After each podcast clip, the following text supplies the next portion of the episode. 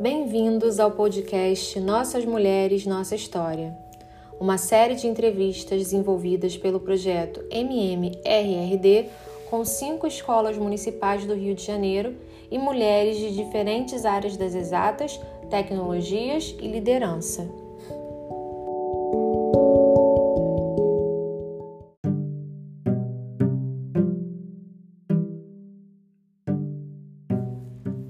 Neste episódio, contamos com a participação de Ana Clara Paiva, Josiane Pinheiro e Yasmin de Paulo, alunas da Escola Municipal Benevenuta Ribeiro, Mariana Buquerque, professora orientadora das meninas no projeto MMRRD, Viviane Japiaçu, coordenadora do projeto, e Thea Vieira, arquiteta e engenheira.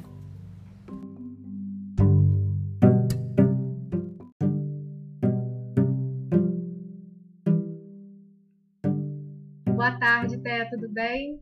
Tudo bem, boa tarde, meninas. É um prazer. Boa tarde. É um prazer. É, eu sou a professora Mariana. Boa tarde. É, professora Mariana da Escola Benevenuta das Meninas.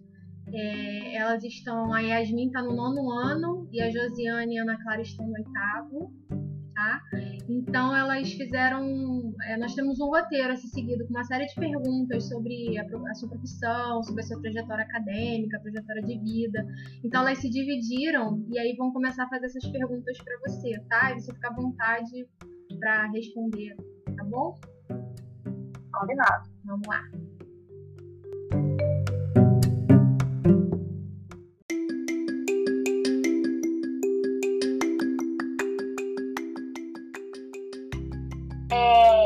Ana Clara. A primeira pergunta é: alguma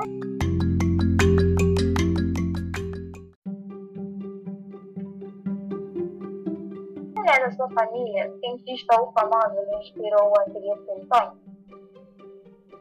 Não. Na verdade, não fui, não, não, não tive uma inspiração de uma mulher assim importante. A minha mãe, que era bastante é, avançada para a época, que me deu muita força para sempre fazer o que eu quisesse bem.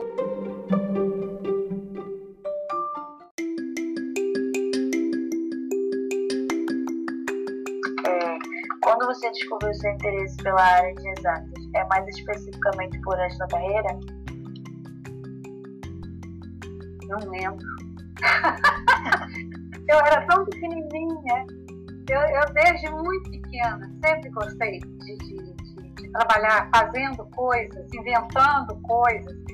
Eu me lembro que quando eu estava no primeiro ano de escola, eu pegava o lápis, ficava olhando o lápis, assim, pensando, como é que será que fazem esse lápis? Deve ter uma máquina, passa a madeira assim e corta. Como é que eles enfiam o, o, o grafite dentro do lápis? Aí eu olhei e falei, ah, é colado. Então eles fazem eu ficava, eu me lembro disso no primeiro ano de escola. Eu sempre fui muito assim de pensar como é que eram feitas as coisas. Eu gostava muito de desenhar, desenhava casa, rua, cidade, entendeu? Então eu, a, a, parte de engenharia e de arquitetura foi por aí, entendeu? É, eu gostava mais mesmo era de máquina. Eu não sei se vocês viram na, na, no meu depoimento anterior, que eu fiz agora há pouco, né? Ou pelo fato de ter sido há tantos anos atrás que eu escolhi a carreira, é, eu não tive como seguir engenharia mecânica, que era o que eu queria fazer, porque era mulher. E aí eles diziam que eu não ia arrumar emprego. E quando eu falei, vou arrumar emprego, que a, a me ofereceu a, a, a, a bolsa de estudo com contrato e tudo, eu não tive condição de ir, porque eu era muito novinha, tinha só 15 anos. Eu não tinha como sair sozinha nesse mundo. Eu, eu não era tão forte assim. Eu sou forte, mas nem tanto. então eu deixei de fazer isso e fui para a parte de arquitetura e engenharia, que eu também adorava. Também gostava muito. Né? Isso foi, foi por aí.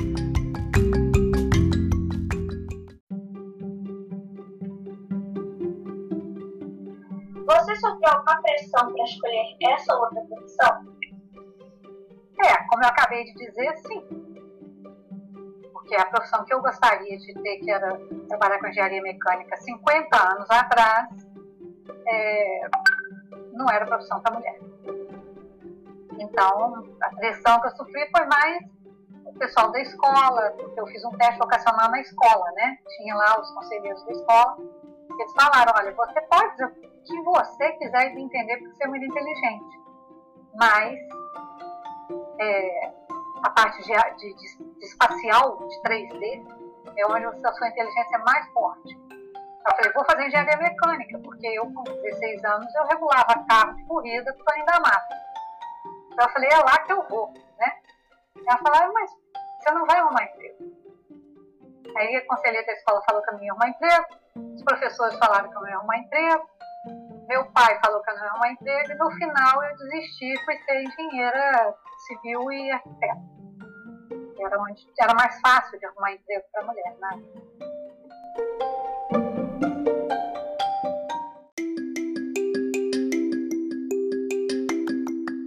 Como foi a reação da sua família e de seus amigos ao saberem do seu do interesse por esta carreira? Eles sempre te apoiaram? Sim. Quer dizer, uma vez que eu escolhi uma carreira que era mais fácil arrumar emprego para mulher, né? Mesmo não sendo uma carreira feminina, hoje em dia a arquitetura é uma carreira feminina, naquela época não. Éramos só 10 meninas numa turma de 150. Então não era carreira feminina, não. Mas mesmo assim eu fui apoiada, sim. Minha família me apoiou muito. Os meus amigos, nunca ninguém falou nem que sim, nem que não, nem que mais ou menos, né? Para eles tanto fazia. Então, eu nunca tive problema, não. Quando eu escolhi a carreira, eu fui bem apoiada. Dei sorte.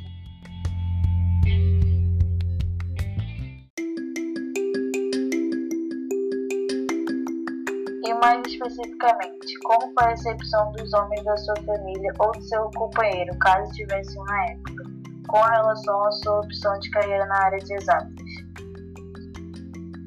É, não, não teve uma reação assim muito diferente de se eu tivesse escolhido uma outra carreira, não. A única pessoa que reclamou foi meu tio, que queria que eu fosse médica, porque ele tinha uma clínica, ele era médico, e ele queria que eu, que eu ficasse responsável pela clínica. Mas isso é um problema pessoal do meu tio, não tem nada a ver com gênero, né? Então, não, não, teve nenhuma reação negativa, né?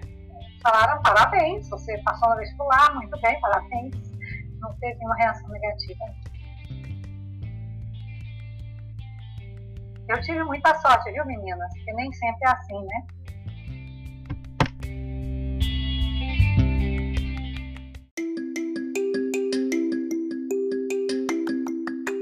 alguém que não acreditava que você seria capaz de chegar até aqui? Se sim, como você se sentia quando alguém falava que você não iria conseguir? Sempre tem alguém falando, né? Ah, você não vai conseguir fazer isso, você não vai conseguir fazer aquilo. O que me dava era muita raiva e mais vontade ainda de fazer aquilo. Então, quando alguém falava que eu não ia conseguir, aí mesmo é que eu consegui. Aí mesmo é que eu falava, ah, é?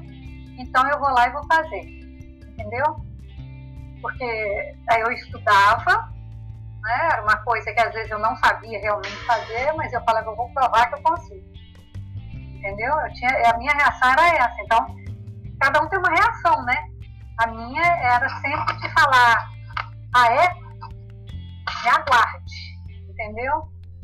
E eu estudava, eu estudava tudo que eu podia. Na época que era estudante não tinha internet, então eu virava aquelas as, as bibliotecas de cima para baixo. Depois com a internet, eu pesquisava na internet, ia a fundo, pesquisava nas universidades.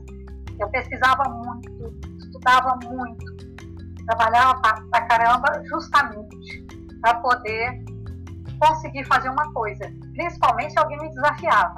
Minha, a minha, a minha é, característica sempre foi de se alguém me desafiar, eu vou provar que eu consigo.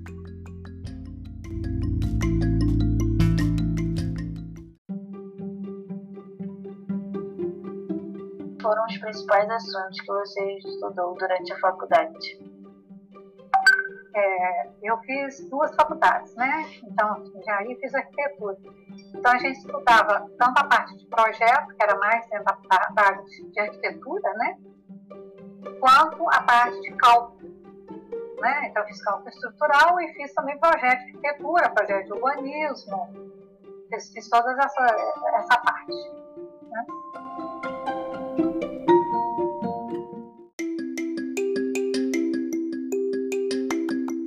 Alguma coisa que você teve que aprender na faculdade lhe fez ter vontade de trancar o curso? Ah, teve uma. Mecânica dos fluidos. Não, quando eu lembro daquilo, eu ia para aula assim, eu quero jogar da ponte, mas não quero ir para aula, entendeu? E mecânica dos fluidos era uma coisa, eu nunca tive dificuldade nenhuma com matéria nenhuma, sempre dei nota 10 em tudo, nunca tive problema. Mas Mac Flu, ninguém merece aquilo não, gente. Socorro! Eu passei. Mas eu passei, normalmente eu passava com 10, né? Passei com 60, assim, entendeu? Raspando, mas eu passei. Passei raspando, eu passava sem prova final, fiz prova final. Foi a única coisa na faculdade que até hoje eu sofro de problema. Eu falei, também não vou trabalhar com isso, não vou precisar disso, né? Ah, que eu fui para Petrobras, o pessoal me voltou para fazer tubulação. Lá, meu Deus, eu tenho que estudar Mas a gente né, respira fundo, toma um sorvete.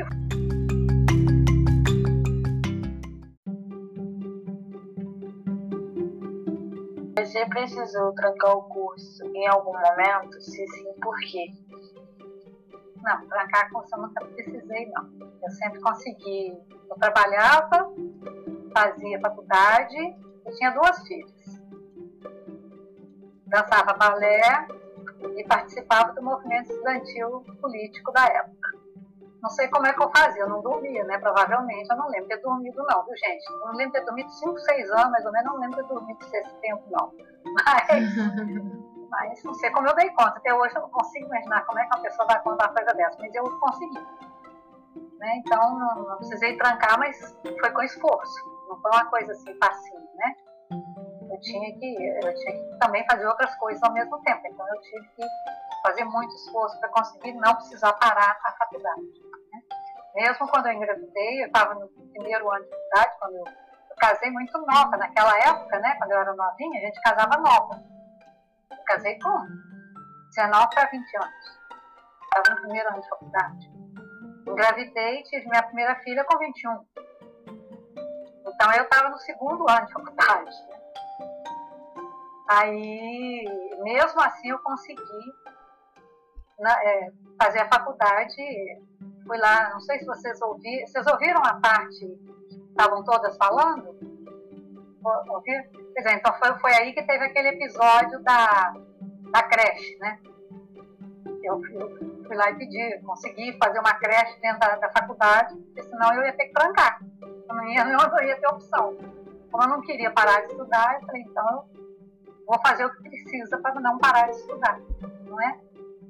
Aí no primeiro mestrado que eu fiz, eu tive, eu não consegui defender a tese, mas aí não foi nada a ver com questão de ser mulher, foi porque o meu projeto era, era uma pesquisa na Amazônia, eu passei seis meses na Amazônia fazendo pesquisa. Quando eu voltei, naquela época não tinha computador, né? Era tudo em planilha, de papel, trouxe a papelada no avião. Chegou em casa, eu tive um problema de saúde, fui hospitalizada. Quando eu voltei, minha mãe pegou falou, aquela papelada toda que estava lá no, no, seu quarto, eu joguei fora. Então, ela jogou toda a minha pesquisa de tese no lixo. E aí eu não tinha como voltar para a Amazonas, para a floresta amazônica para fazer pesquisa, né? Então eu perdi o prazo. Mas é, foi o único episódio que eu tive que parar de fazer alguma, né, alguma formação acadêmica.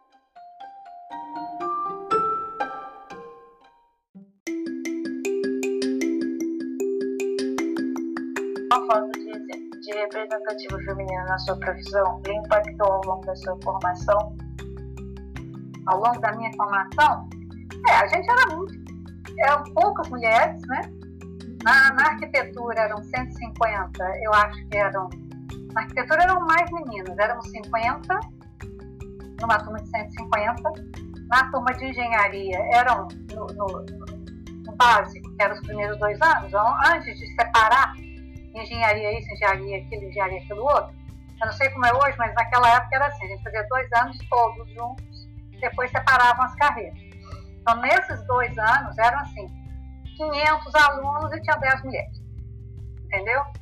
Era uma coisa bem impactante. A gente tinha que andar junta, podia andar separada, porque a moçada abusava.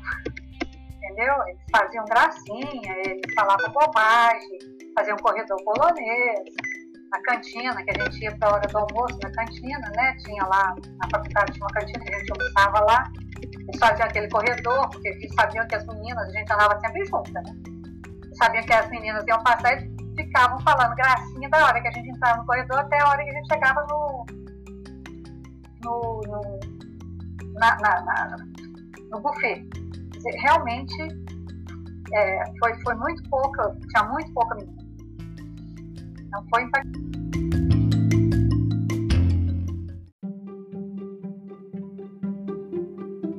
Quantas mulheres em média tinha na sua turma da faculdade no corpo docente da faculdade ou da pós-graduação?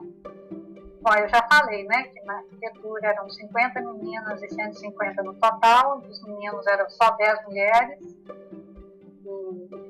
E, aí depois cada uma separou para uma carreira, então ficaram menos ainda mulheres tá, em cada sala, né? E professora na arquitetura devia ter uns 10%, na engenharia acho que tinha uma ou duas, quase não tinha nenhuma. Na pós-graduação que eu fiz em economia, não tinha professora, só tinha homem. E na parte, na, no, no mestrado que eu fiz de gerenciamento ambiental, acho que tinha, é, devia ter uns 20% de professora. Sempre foi, é, eu sempre, é, é um mundo masculino esse, né? Então a quantidade de, de menina é realmente bem menor. Não, era, né? Hoje em dia não é mais. Hoje em dia melhorou um pouco.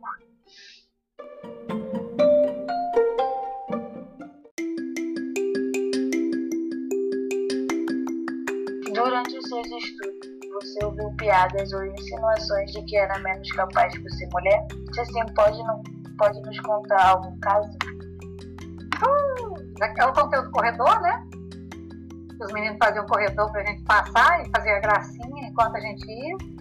E a gente não tinha, em vez de baixar a cabeça e passar assim, a gente passava dançando. Tô brincando não, a gente ia dançando. Ah, é? Vocês querem falar? E aí a gente ia dançando. As dez juntas, né? Porque se separar dava problema. Né? E. É, e tinha, tinha muita piada, muita gracinha, muita besteira, entendeu? Muita pessoa, muito, muito menino perguntando é, o que, que você fez? Assim, eu vou falar uma coisa que vocês desculpa grosseria, mas eles perguntavam, você deu pro professor para tirar essa nota? Porque a gente tirava sempre 10, né? As meninas eram, a gente era muito mais, nível era muito mais alto que o dos meninos. Então a gente sempre tirava 10. Aí eles iam perguntando, chegavam para qual professor que vocês deram para tirar essa nota toda? Então tinha essas bobagens. Mas a gente ria na cara deles e deixava para lá. Tá?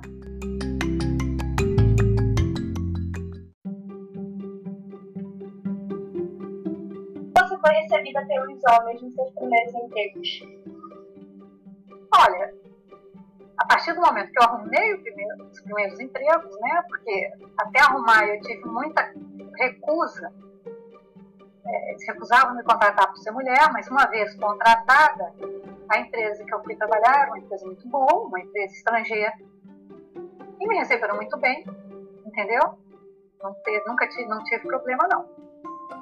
E antes de ir para essa empresa, quando eu ainda morava em Belo Horizonte, eu trabalhava em, em, em escritório de arquitetura e, e, e né, não tinha problema também não. Agora, quando eu fui quando eu tentei fazer a parte de engenharia, aí eu tinha sempre o problema de ter que ir para o campo, de ter que trabalhar com peão. E, e eles ah, não, você não vai trabalhar com peão. Você fica no escritório, você. Entendeu? Então tinha essa, essa, essa problemática, né? Mas a maioria das empresas onde eu trabalhei, eu não tive problema nenhum, não. Não tinha essa, essa coisa, né? É porque a mulher é diferente. eu nunca sofri. Quer dizer, eu sofri muito depois, na hora que começar a, a, a subir na carreira. Aí eu sofri a discriminação, tá? Mas a, a recepção no início foi boa.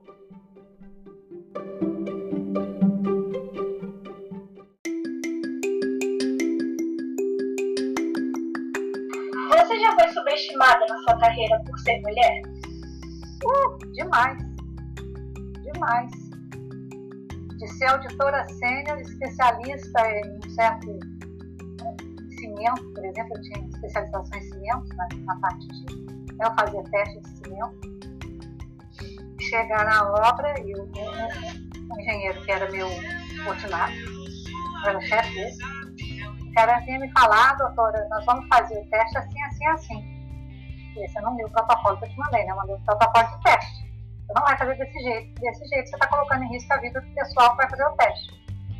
Você vai fazer seguindo o protocolo. Eu sei o que eu estou fazendo. Já ouviu isso? Eu sei o que eu estou fazendo? Então, nessa hora, eu tinha que dar a carteirada, né? Eu puxava. Como é que fala esse português? Em inglês, a gente fala pulling brain. Eu dar a carteirada mesmo. Não chegar e falar você mesmo, vou nada. Se você quiser continuar na empresa, vai seguir o protocolo que eu te mandei com. E fui obrigada a demitir um porque ele não queria seguir o protocolo, se recusou e eu demiti o cidadão. Aí deu exemplo, né? Os outros falaram melhor seguir o protocolo.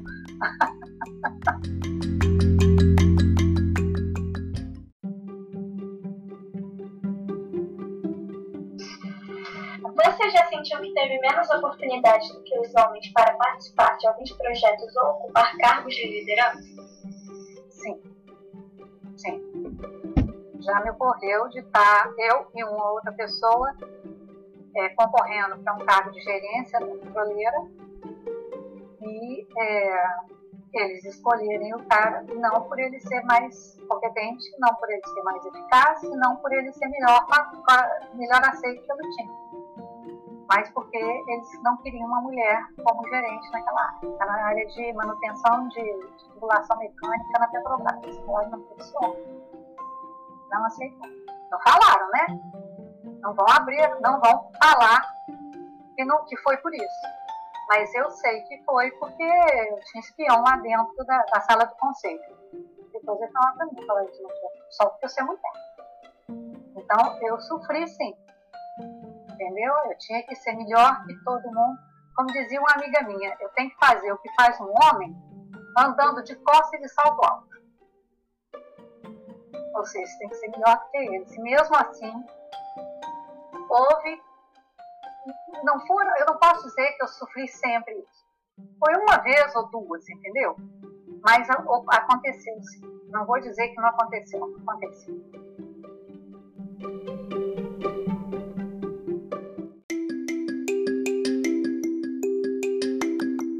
Você já pensou em desistir por conta de ser uma área que não é geralmente frequentada por mulheres? Com medo de ser discriminada? Nunca. Jamais. Me aguardem. Desisto nunca. Quem vai desistir é você, meu amigo. Entendeu?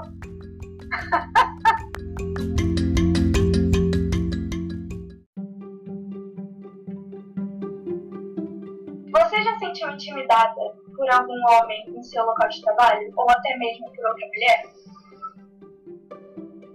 Já. Inclusive fisicamente. Porque é, é, é, é, não é dentro do trabalho especificamente, mas, por exemplo, eu fazia Kung Fu Karatê. E eu dava aula de defesa pessoal para as meninas do meu time. Eu fazia uma aula, eu não dava aula, eu, a minha professor, o meu professor dava aula e depois veio uma menina que era treinada em, defesa pessoal Krav Maga e eu fiz uma turma de defesa pessoal para as meninas, porque a gente andava em lugar realmente perigoso, né? Andava em cada lugar que eu nem te conto. E aí eu falei, vocês têm que aprender a se defender, né? E aí o pessoal do trabalho ficava zoando de mim, falando, ah, que você é machona, que você sabe karatê, que você não sei o quê. É, duvido que você consiga é, me bater numa luta. Eles me desafiavam para a luta, entendeu? Duvido que você consiga me bater numa luta. Aí eu falava para eles assim, a gente, o karatê ensina a gente que a gente nunca deve lutar. A gente sempre. O, o objetivo do karatê é você nunca lutar, você não lutar. Então você tem um, um, uma postura mental que te tira do conflito. Então você não é você evitar o conflito, é você resolver o conflito de uma forma pacífica. Então eu estou sendo treinada para não lutar. Não vou, não vou. Pode desafiar o que você quiser, eu não vou brigar com você, meu amigo. Pelo amor de Deus, coisa ridícula, né? Até que um dia teve um que era mais atacado que os outros, aí o pessoal ria, brincava, ah, brincadeira até, que isso, né? Até que um dia teve um, eu estava tomando café, no cafezinho, assim, tinha uma máquina de café, tinha uma salinha, né? Não era uma sala, era uma, uma área aberta assim, que tinha um, uma máquina de café, eu estava conversando com dois, três colegas, tomando meu cafezinho, o cara veio por trás de mim e fez assim, ó, e me segurou, me segurou aqui. Assim. Ele me segurou aqui e falou: Quero ver você se livrar de mim agora. O problema é que eu estava treinando para o Mundial. Eu, eu representei os Estados Unidos no Mundial de Karatê. Eu não, eu não pensei. Na hora que ele me agarrou assim, eu entrei no automático. Na hora que eu entrei no automático, eu dei um golpe nele, joguei ele no chão caí com a perna aqui no pescoço dele, peguei o braço, fiz assim na minha coxa. E na hora que eu ia quebrar o ombro dele, eu tava com coisa que eu falei, meu Deus, eu não posso quebrar o ombro do sujeito. Aí eu soltei ele assim e falei, desculpa, você não pode fazer isso comigo, eu tô treinando pro Mundial, meu amigo. Eu entro automático, eu vou me defender. Eu não tenho como evitar né? Porque a hora que ele entrou, eu entrei no pá, pá, pá, pá, joguei o cara, cortei o ombro. Na hora que eu fiz assim com o braço dele em cima da minha coxa, eu falei, ah! quase que eu quebro o ombro do sujeito. Meu Deus do céu, e com a, é, o salto. Imagina aquele salto aqui nele, empurrando assim, ó. Em tempo de matar o cara. Aí eu falei, ah, desculpa, desculpa, gente, não faz isso, gente, pelo amor de Deus, eu, eu, eu tenho treinamento, eu vou reagir, eu não consigo evitar reagir. Pelo amor de Deus, não me ataca não, gente, vamos, o que que é, por que, que você fez isso? Eu falei, eu tava brincando, eu falei, cara, não brinca desse jeito, entendeu? Um, um, atleta do time de karatê americano, não faz um negócio desse, entendeu? É, é correr risco de vida. E nisso, os outros colegas se afastando assim, ó, né?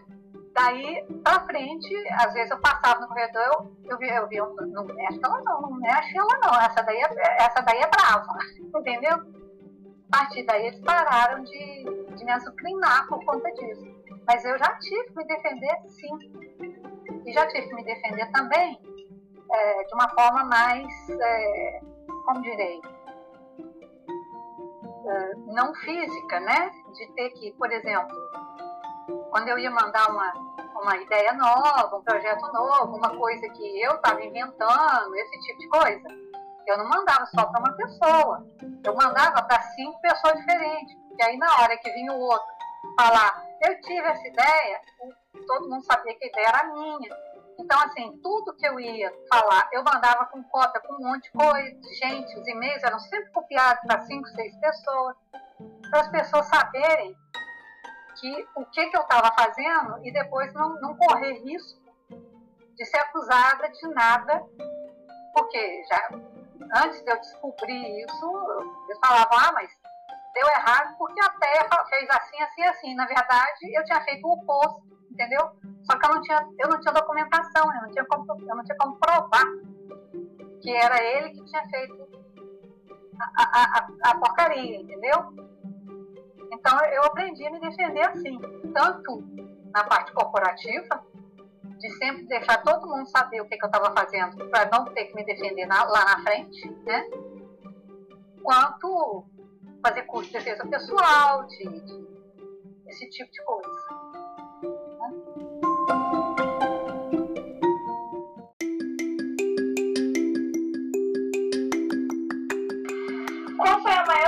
dificuldade que você já passou por ser mulher nessa área? Bom, a maior dificuldade que eu tive foi trabalhar com países muçulmanos. Nos, países, nos outros países eu conseguia com jeito, com calma, com meu treinamento de karatê, de manter a calma, zen, e tentar fazer a coisa sem, sem conflito e tal, aí eu conseguia resolver tudo. Mas em país muçulmano não tinha como, porque eles não falam mulher, eles até falam, né? Eu tinha, eu trabalhei em vários países muçulmanos, então eles falavam e tal, mas na hora de qualquer decisão, qualquer coisa que tinha que ser tomada, é, para eles acatarem a minha ordem, tinha que vir de um homem. Eles não recebiam ordem de mulher. Eles não apertavam a mão de mulher. Eles não olhavam a mulher no olho. Entendeu? Então, toda a parte de trabalho em local muçulmano foi muito difícil para mim. Para mim, isso foi a melhor, a coisa mais difícil que eu já fiz até hoje.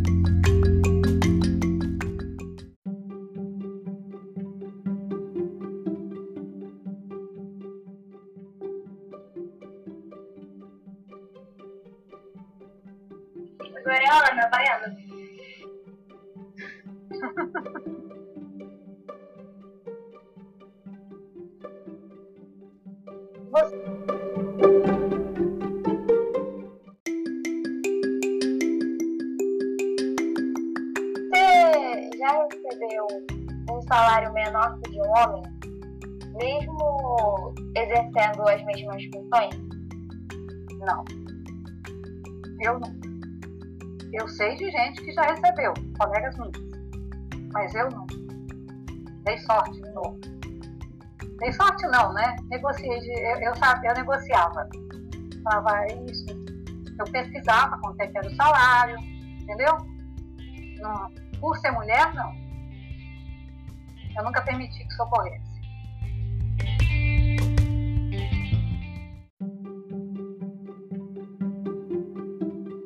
aconteceu de você ser julgado por pessoas que têm preconceito pelo fato de você exercer essa profissão? Olha, deve ter acontecido, né? Mas eu não tenho conhecimento. Entendeu? As pessoas nunca me julgaram assim na, na minha frente. Entendeu? Podem ter falado pelas costas e tal, mas na minha frente ninguém nunca falou pra mim, nunca, eu nunca sofri isso.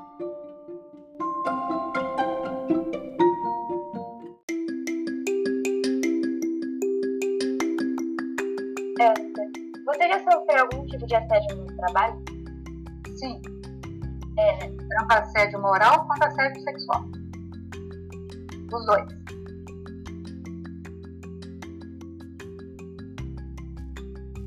Assédio moral de ter. É, pessoas é, fazendo aquilo que eu falei, de, de de botar a culpa em mim de coisa que eu não tinha feito, entendeu? Esse tipo de coisa. E assédio sexual, de diretor da primeira petroleira que eu trabalhei, não vou falar o nome, mas vocês devem saber qual foi, que queria porque queria ir pra cama comigo, né? E pra eu me livrar do sujeito não foi fácil, não, porque o cara era diretor da petroleira. Né? Então, eu acho que isso atrasou um pouco a minha subida na carreira, até esse diretor sair, porque ele ficava me atazanando. eu tinha, o pessoal da equipe dele sabia, então o pessoal da equipe dele, que eram meus amigos, né? Alguns amigos na equipe dele, não todos, mas alguns amigos dentro da equipe do sujeito, que eles tentavam desviar o cara o tempo todo, mas era difícil, não era fácil, não. Foi um ano de sofrimento, sabe? Tentando driblar o cidadão. Mas eu consegui. Consegui. E o cara foi para outro lado e eu, oh, graças a Deus, estou livre. Aí é que eu consegui subir na carreira, depois que ele foi embora. ele me largou meu pé.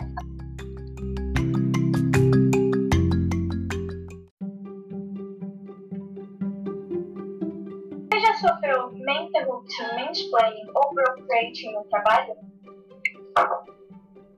Olha, eu só tentava, né?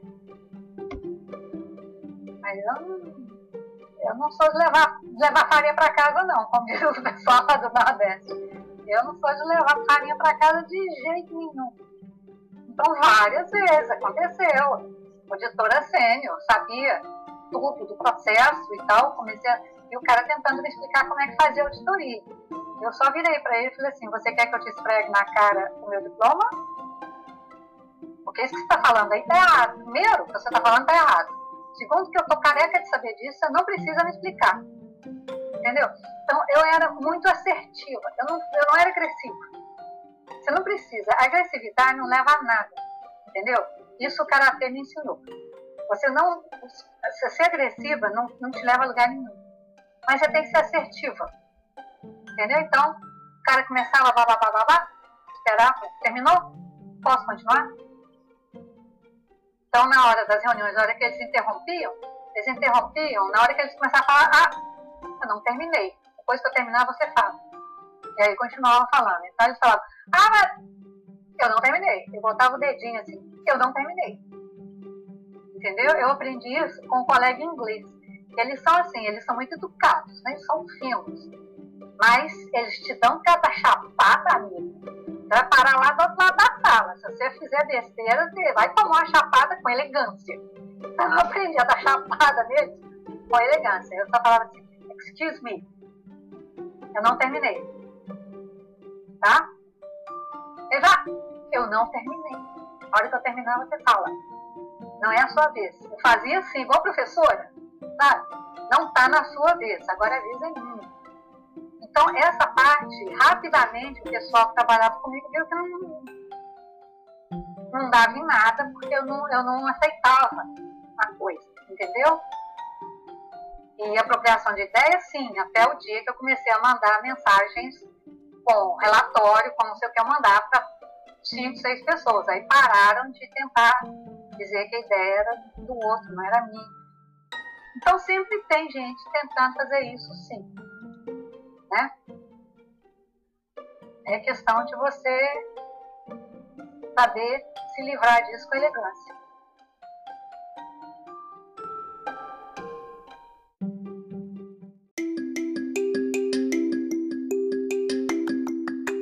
Quais as principais atividades que você precisou conciliar com os estudos e conciliar atualmente com o seu trabalho? Algumas delas como as atividades do, do, domésticas, por exemplo. Ficou sobre suas responsabilidades por você ser a mulher da casa ou da família? Ah, sempre foi minha responsabilidade, né? Pelo menos enquanto eu era casada com brasileiro. Depois que eu mudei de marido, acabou o problema. Porque o meu marido, ele, ele é dinamarquês, então é, é outra cultura, né? É outra é outra situação. Ele não.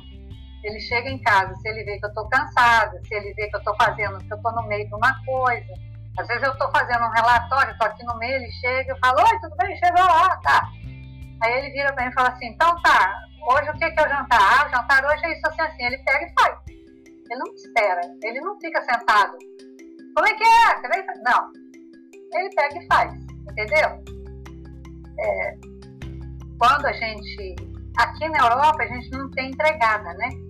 Não tem essa coisa de ter empregada doméstica, não existe.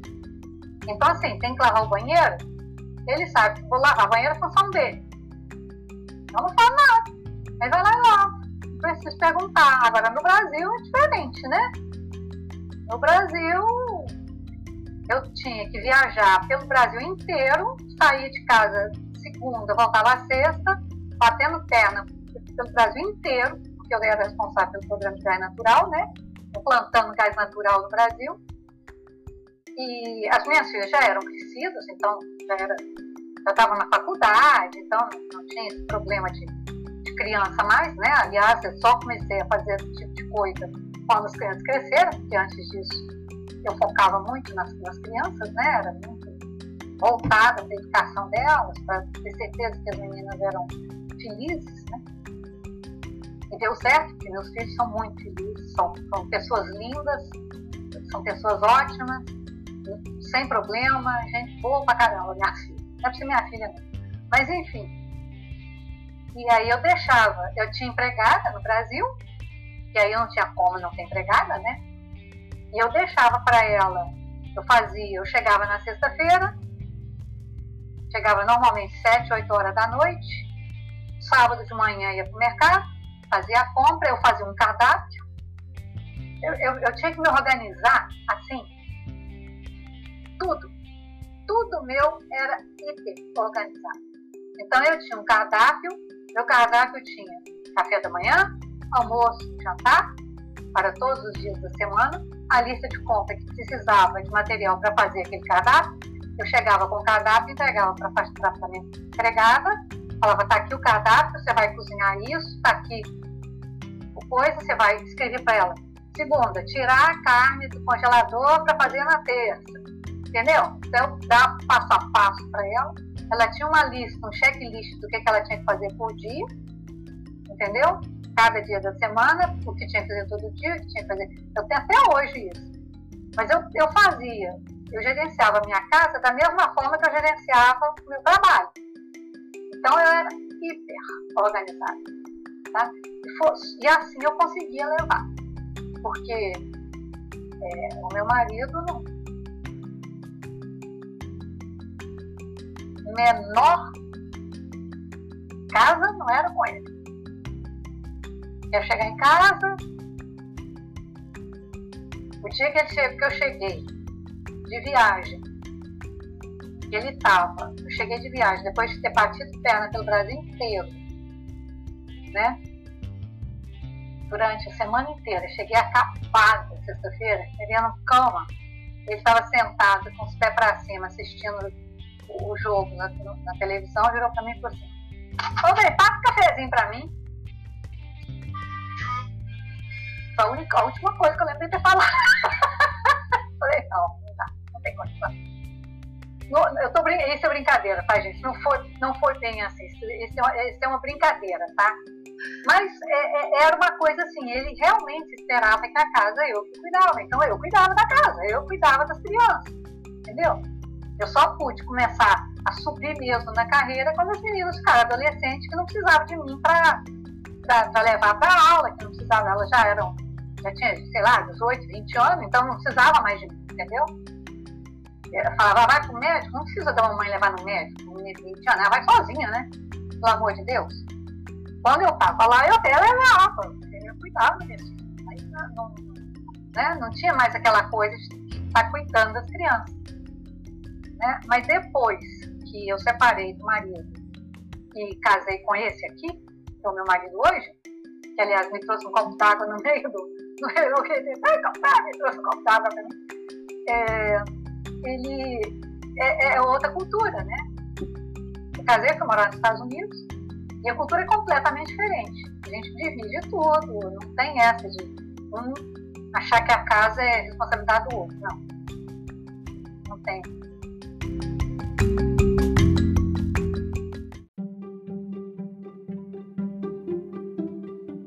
Essas atividades estão impactando o seu trabalho remoto durante a pandemia?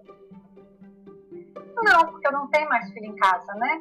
Minhas filhas já estão crescidas, já tem neto, né? Os netos, de vez em quando, vêm visitar. Mas na pandemia, não. Na pandemia, eles não estão visitando. Não, porque o trabalho que eu faço é eu faço onde eu quero. Não está impactando, não. como eu disse, meu marido divide tudo, então não impacta. Sortuda eu, hein, garotas?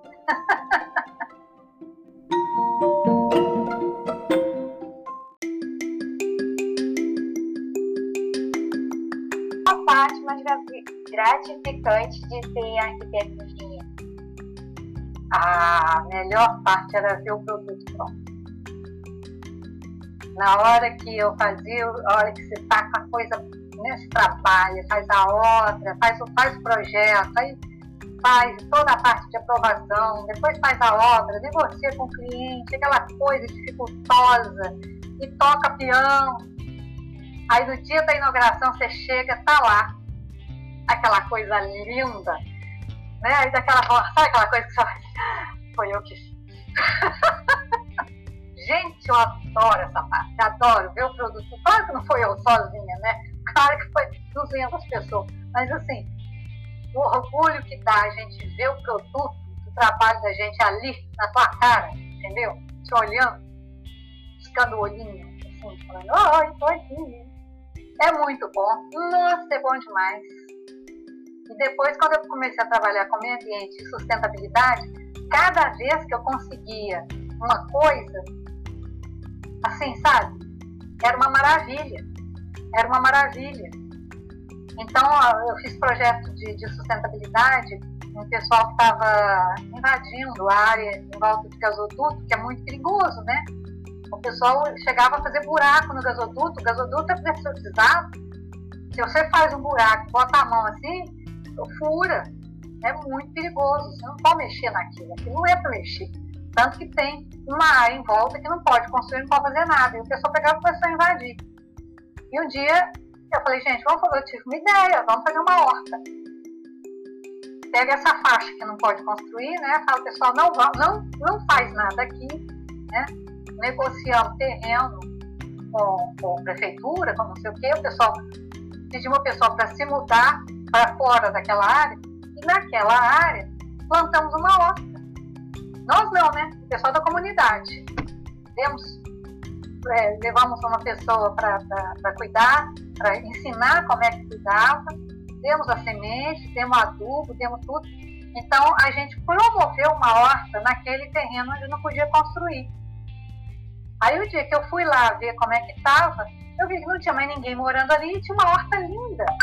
E as crianças das escolas, todas ali, da escola municipal da área, trabalhando, os adolescentes trabalhando, em vez de estar no tráfico, entendeu? Tudo trabalhando na horta. E, e o pessoal fazendo comida, então fazendo é, comida para assim, comunitária, né? Uma mesa. Me chamaram para um almoço, eles estavam usando os produtos da horta. Nossa, que maravilha, gente. Essa é a parte boa, de ver o resultado.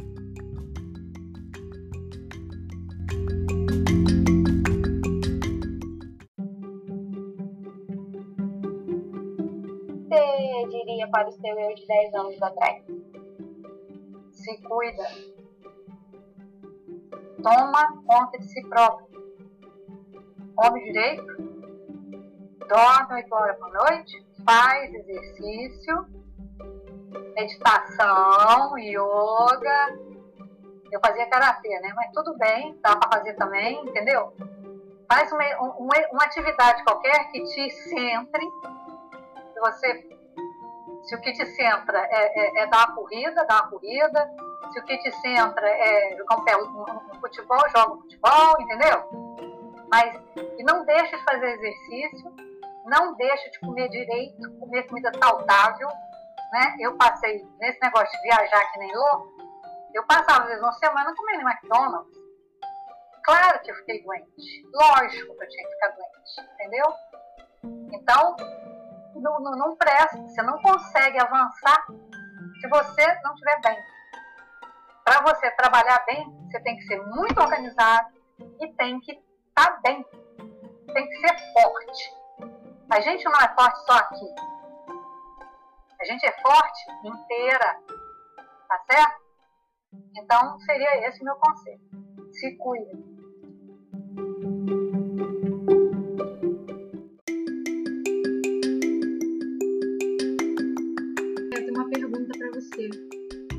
Pois não. Como é que foi em relação à, à língua dos países que você visitou? Sei que a maioria deve, ser, é, deve falar inglês, né?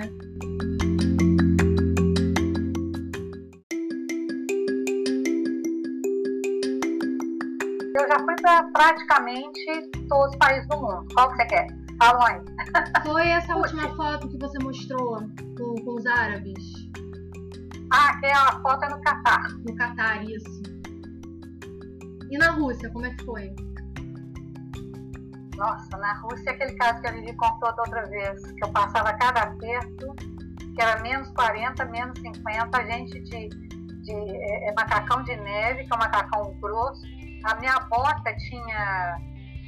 A bota tinha aquecimento, a luva tinha aquecimento, tinha um aquecedor aqui, Nossa. porque senão pode lá.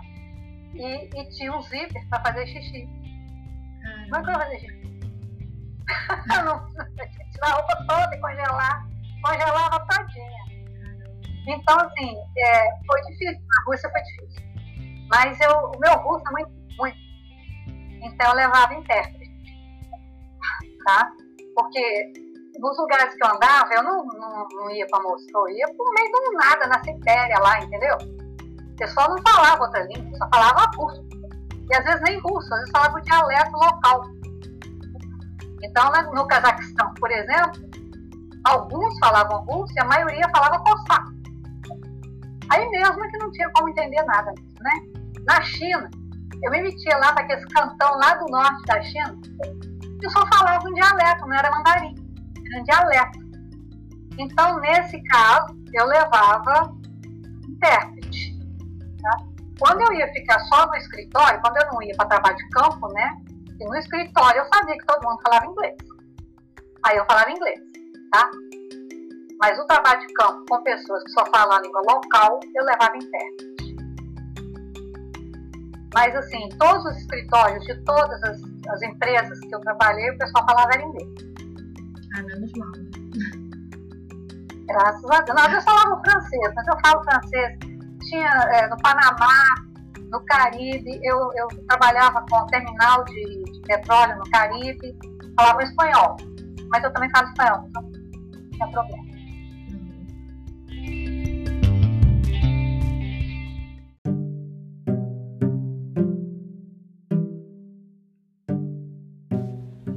Chegamos ao final do podcast Nossas Mulheres, Nossa História uma série de entrevistas desenvolvidas pelo projeto MMRRD com cinco escolas municipais do Rio de Janeiro e mulheres de diferentes áreas das exatas, tecnologias e liderança. Agradecemos a participação das alunas Ana Clara Paiva, Josiane Pinheiro e Yasmin de Paulo e da convidada Thea Vieira. Esperamos que tenham gostado e até a próxima!